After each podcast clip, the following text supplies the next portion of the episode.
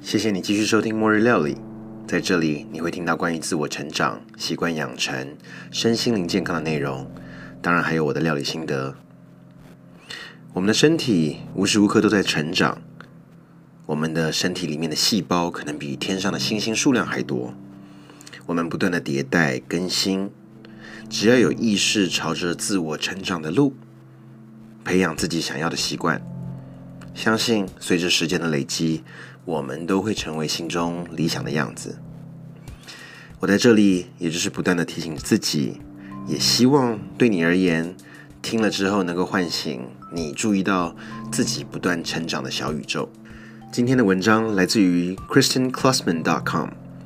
这篇文章和前几天所说的 Netflix 的那个 Social Dilemma 的主题很契合。文章的标题是。Change your use of technology to lead a more connected life。改变使用科技的方法，与生命连结。接下来我们就开始喽。数位通讯是一个诱惑，让我们与自我断讯，脱离当下，甚至忽略我们身旁的人。很多研究报告显示，美国人平均每天花十几小时的时间盯着荧幕看。这比起我们生活中所做的任何活动的时间都长，包含了工作、与他人的互动，还有睡眠。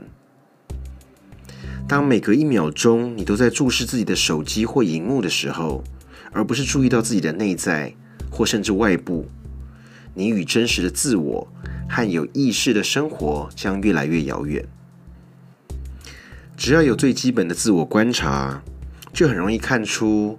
你为了这种无意识、无节制、低质量的荧幕互动所付出的代价是什么？你与自己和其他人都脱节了。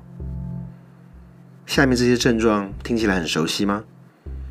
忽略你的自我需求，比如说肚子饿、想睡觉、心情焦躁不愉快、感觉虚空，就好像自己处于被催眠的状态一样。大块的时间消失了，一闲下来就想找手机，或者是你发现再也没有时间做白日梦或自我思考了。当说到我们与科技的关系的时候，我们大多数的人都不是坐在驾驶座位上的。低质量的与我们生活中的科技设备互动，会使我们失去许多有意识生命中的宝贵经验。随手查邮箱或简讯是一条不归路，这种习惯会产生惊人的影响。而这种科技最讽刺的是，往往在我们连线的时候，我们与最重要的事情失去了连接，比如时间、家人、朋友，还有有意识的生活。我的一位客户观察到，他为了每天不加班，早点回家。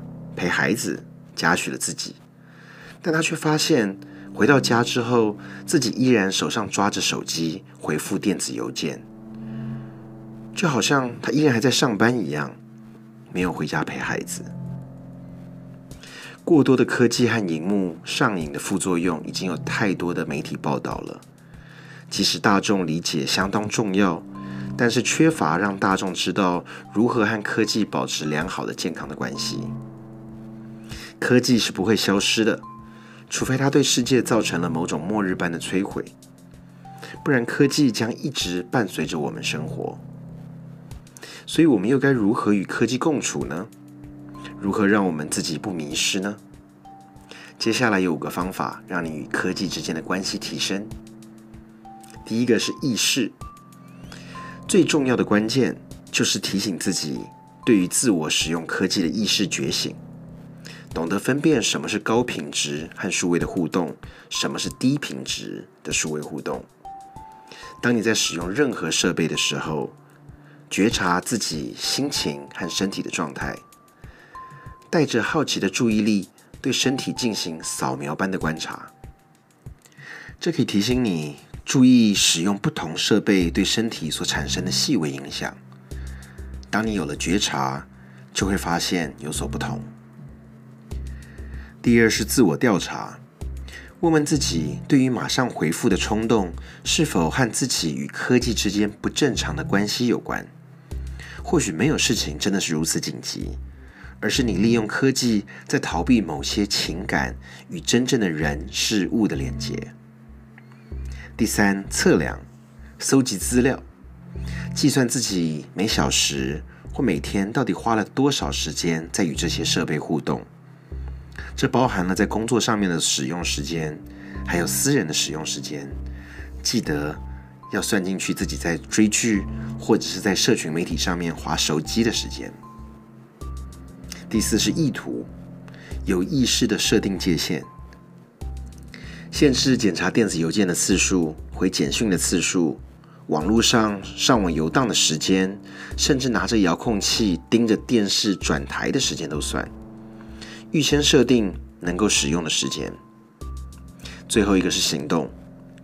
下次当你有冲动要拿起手机回复之前，深吸一口气，问问自己：现在的我真的要把注意力放在这件事情上吗？或者是我应该维持继续做我现在正在做的事情呢？透过这样的克制，可以训练自己的心智肌肉，帮助你理解什么是真正重要的事情。我们与科技之间的复杂关系，是让人重新与有意识的生活连接最大的区块，并且重新夺回主导权。与科技连接很单纯，就是关于为什么连接、如何连接，还有何时连接。当你发现自己脱离正轨的时候，即刻修正。对于现代社会的一般人来说，科技就像是持续上涨的潮水。一不小心就会造成水灾。若没有有意识的知道自己使用的意图，是很容易上瘾的。这需要经常的自我提醒，并且在发现自己有需要调整的地方进行改善。请记住，科技的目的是改善你的生活，而不是占据你的生活。以上的文章是由 Dr. Kristen Klossman 所写，作者是一位心理学博士。其实，对于科技的上瘾，在先前的 Social Dilemma，我们已经聊过了。自从上次聊了之后呢，我就限制了自己对于软体使用的时间，并且有意识的提醒自己减少使用。刚才我稍微看了一下，比起上个礼拜的使用，我整个使用荧幕的时间下降了二十七 percent。你呢？你有调整自己使用手机的时间了吗？休息一下，我们马上回来。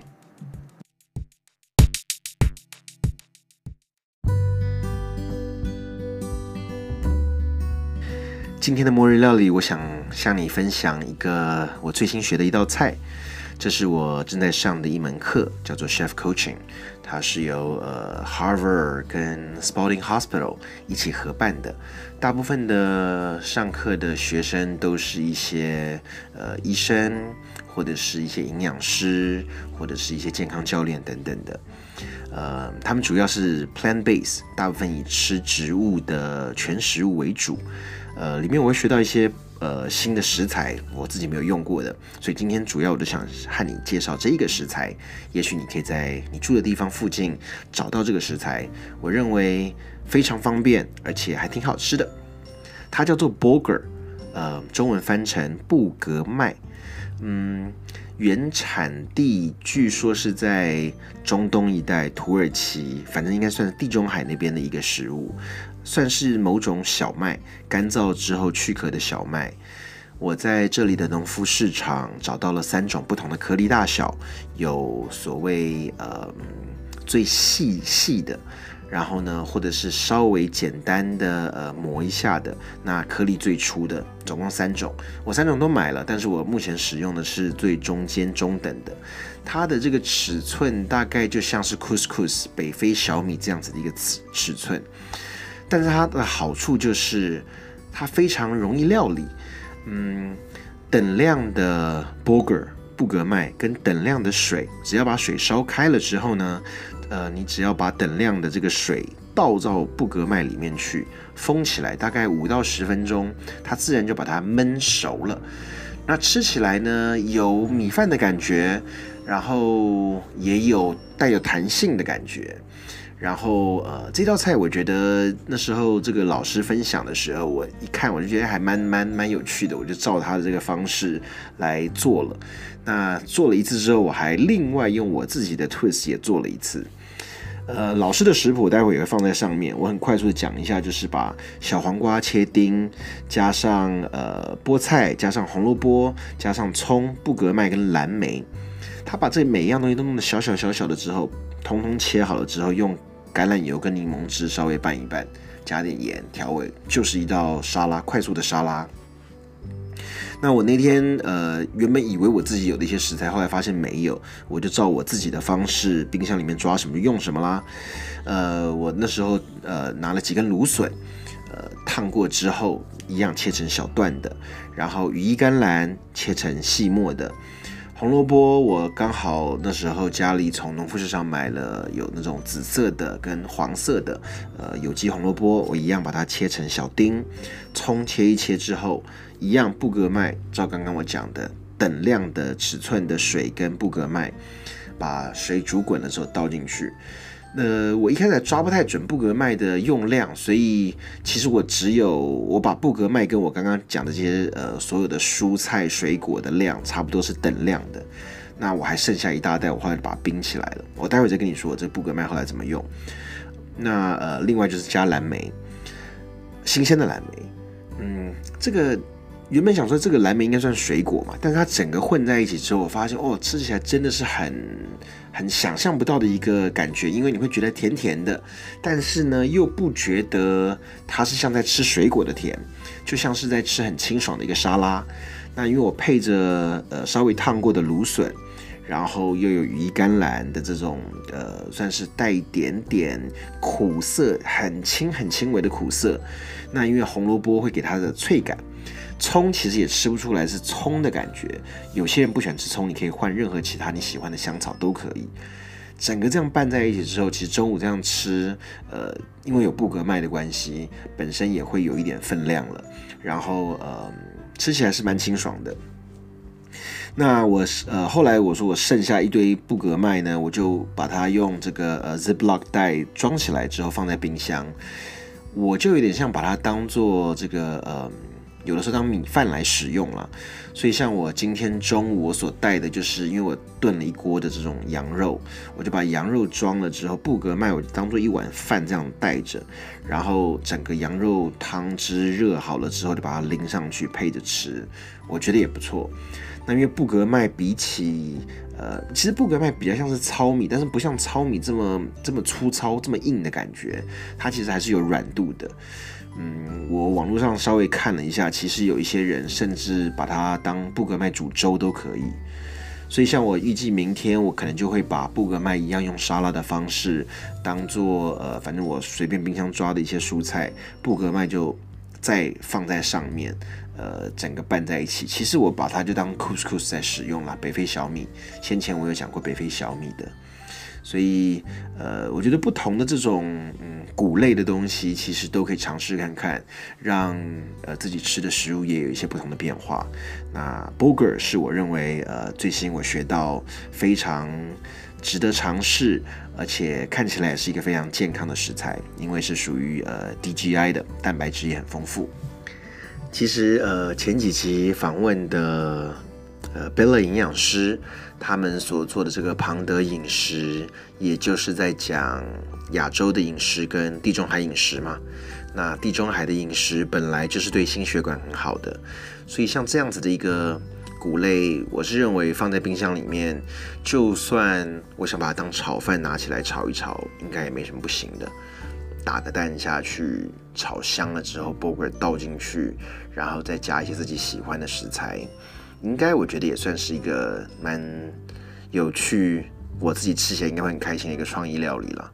其实啊，我发现这些食材还真的是，应该说世界的食材之多，我们所接触的是多么的少，还是要不断的学到了之后才知道。特别我觉得那天在班上听到一些外国人在聊说他们自己吃的东西，我才真的发现，其实我们真的大家彼此这种。吃东西的文化差异性真的还是挺大的。不过，嗯，在今天节目的最后呢，我想分享一句最近有听到的一句话，我觉得挺有趣的，我想跟你分享，呃，叫做 “Knowledge is only a rumor until it is in the body”。这句话我觉得可以放在很多不同的方面使用，不管是身心灵，甚至食物都可以。就像我刚刚讲说，这个布格麦，它可能是 DGI 也好，是蛋白质很丰富也好，但它其实只是一个 knowledge，它也只是一个传闻，甚至所谓 rumor 可能只是一个八卦而已。就是哎，反正那种健康知识一大堆。但当你开始吃它，until it is in the body 之后，它就变成了 knowledge，对不对？所以当然，这句话其实原本不是在讲食物。还是讲你所有学到的东西，你今天听到的都只是 Harry 在跟你讲说啊，这个这些东西有这个布格麦这个东西，但除非你真的去买了、去尝试了，你才会发现哦，原来是有这么样的东西，它吃起来是怎么样的味道的。